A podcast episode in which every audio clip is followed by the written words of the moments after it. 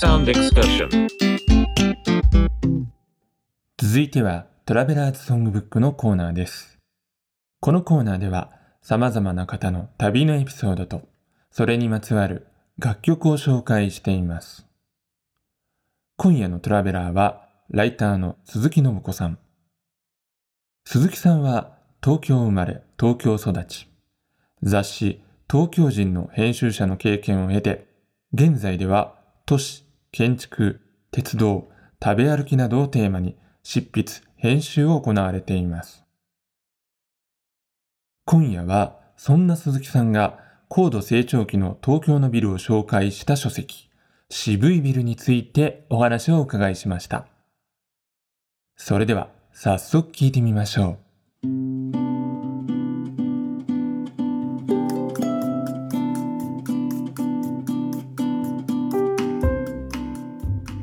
さて、鈴木さんの書かれたこの渋いビルという書籍。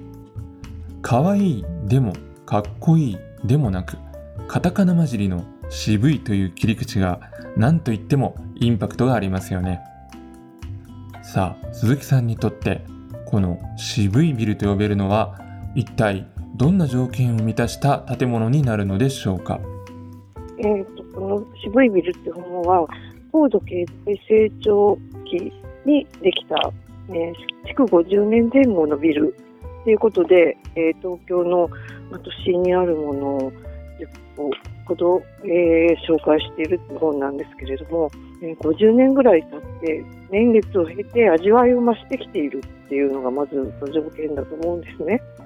ででもただ古いだけじゃダメで元から、えーかっこいいビルだったり可愛いビルだったりするものが年月が経って味わいが増したものを渋いとに考えていただければと思います。例えばあの西洋美術館ですね、上野にあるコルビジェを作った。はい、あれもまあ渋いビルといえば渋いビルかなと。はい。なんかあのそこら辺の今あの、うんちょうど文化財に指定されかけでもうちょっとあのそれに渋いビルに価値を置いてもらってもいいんじゃないかなってアピールも含めて、えーこのビルをこの本を出してもらったっていう感じなんですが。コルビジェが設計した上野の国立西洋美術館。こちらは戦後の1959年に竣工され、国の重要文化財にも指定されています。しかし、戦後に建てられた魅力的な建築の中には、その価値が認められる前に、建物の老朽化や再開発に伴い、解体を余儀なくされてしまうものも少なくはないようです。書籍「渋いビル」の中で紹介された建築にもやはり今はもう壊されてしまったものがあるのでしょうかこの本で紹介したものの中で壊されてしまったものは、まあ、一つだけなんですが、あの銀座のソニービルですね。銀座のソニービルは、えー、と1965年か66年の、えーできたんだと思いましたが、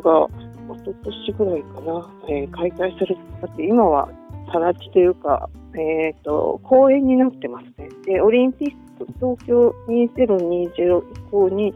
えーそこに新しいビルを建てるという宣言がされているという状況ですね。銀座のソニービルといえばスキップフロア別名花びら構造とも呼ばれる当時ならではの面白い仕掛けが建物に施されていたようですえっと、ワンフロアを4つに分けて、その、ワンフロアの中で4つの段差があるっていうような、そこを登っていくと、あの自然と2階に当たるそのフロアまで行けるみたいな、それが、こちらには、えーステレオが展示してあって、こちらにはテレビが展示してあるというふうに、まあ、ショールームとして使われてたフロアが多いんですが、そしてあのワンフロアを使い分けるような感じで、そこを行ったり来たりした階段を上り下りして行ったり来たりするのがすごいなんか楽しさを演出している。ぐるぐるぐるぐる、まあ、根気の、根気と体力のある方は一番上のフロアまで行けるっていうような。で、この時代、やっぱ流行ったみたいなんですね。70年代の終わりぐらいまではそういうビルはあったと思うんですが、なんか自然的に廃れていって今はバリアフリーの時代なので新しくできるものとしては絶滅してしたと言ってもいいぐらいの状況ですね鈴木さんによりますと渋谷の東急ハンズそしてラフォーレ原宿では今でもまだですねこのスキップフロアの構造が残っているようです。さあそしてそんな銀座のソニービルのように今はもう見ることができなくなってしまった思い出の建築についてもお話をいただいています。うん渋いビルよりはちょっと古い時代のものになるんですがあの今渋谷の光栄っていう大きなビルが建ってるところにあの坂倉純三っていう有名な建築家の方が作った渋谷の東急文化会館っていうビルがありましてそれはあのビルのデザイン自体もすごい素敵でしたし映画館とかプラネタリウムとかあと銀座の、えー、老舗のお店がたくさんあの入っているショッピング街があったりとかして子供の時代にやっぱりそこによく家族で行ったのですごい思い出深いですね。もう15年前に壊されてしまって、うん、かなり渋谷の風景がそれで変わった印象が私はあります。渋谷の東急文化会館はあの屋上にプラネタリウムのねドームがあって結構覚えている方もいるんじゃないでしょうかねさてそれでは、えー、この先ですねそんな渋いビルを巡る旅に出かけてみたいというトラベラーの皆さんに向けてこの2020年の現在鈴木さんが一押しする渋いビルを挙げていただきましょう。そうですね、まあ、あのどれもこれもおすすめとは言いたいんですがなんか最近ちょっとあの取材で竹橋の国立近代美術館に行きましたら改めて素晴らしい建物だなと思いまして、えー、谷口義郎義雄建築館というものは金沢に、えー、谷口さんの出身地である金沢に、えー、できましてそこにちょっと行くことがあって、えー、どんな建物を作ってらっしゃるかをこうなんかあの相談的に見ることができて改めてこの建築が素晴らしいなと思って今ちょっと去年から谷口義雄ブーム私に来ているんですがそれで、え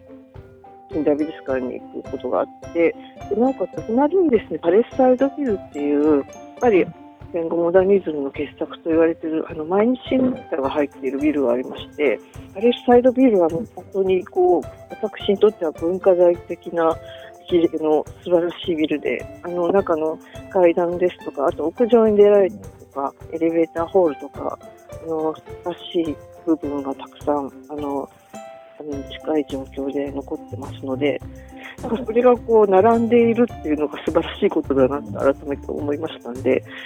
東京にいらっしゃったりした時は皇居沿いのあの素晴らしいロケーションに渋いビルが2つ並んでいるところをぜひ改めて見ていただければなと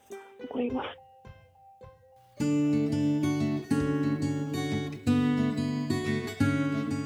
さあそれでは最後に鈴木さんの旅のサウンドトラックをご紹介していただきます。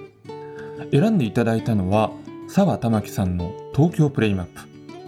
プ。いやこれも大変渋い選曲なんですけれどもこの曲をセレクトされたのはどんな理由からなのでしょうか？この曲はですね、えー、改めて知ったのが2年ぐらい前に東京レコード散歩っていうコンピレーションアルバムを知り合いの方からいただいてこのアルバムを、えー、編纂された、えー、方がですね、えー、鈴木さんって方なんですけれども、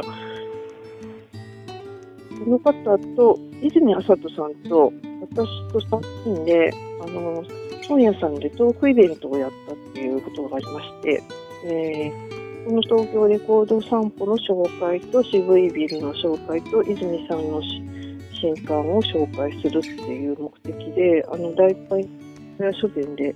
トークビル、トークイベントをやったら結構たくさんの方に来ていただいて、それでこの、この、え、CD を聞いたら、一番最初にこの、えー、東京プレイマップが入っていて、あ、面白い曲だし、なんか昔聞いた覚えがあるわと思ったんですね。1970年 ,70 年の曲で、えー、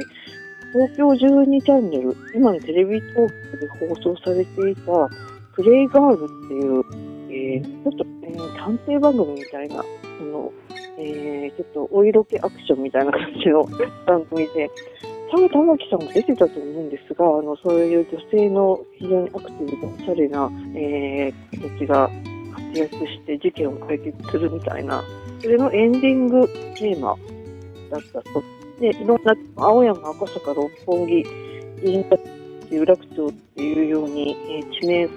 登場して、まあ、その当時の東京の街の雰囲気を彷彿させるような歌詞なんで、まあ、ちょっと古いビルの時代にぴったりかなと思って選ばせてもらいました。えー、沢田真紀さんで東京プレイマップです。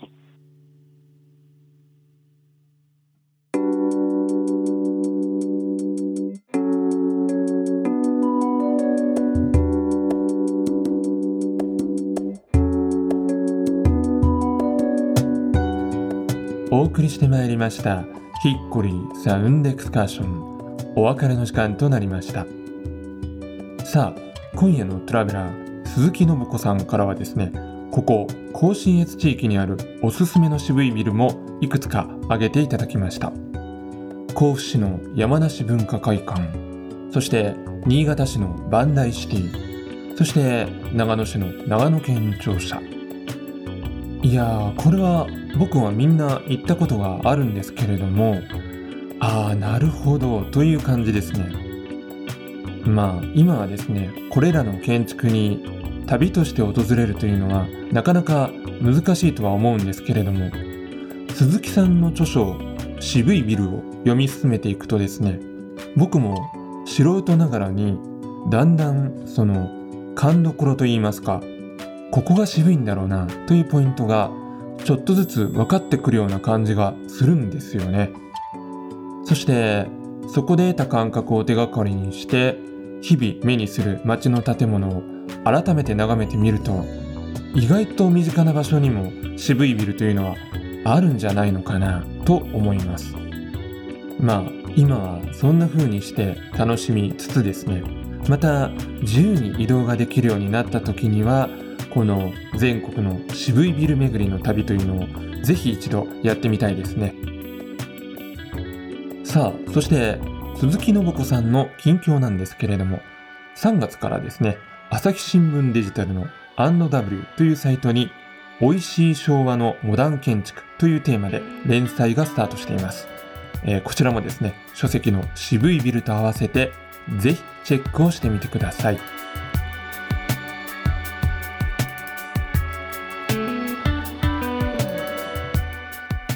それでは来週も同じ時間に旅をしましょう。ヒッコリーサウンドエクスカーション。オペレーターは久野久志でした。バイバイ。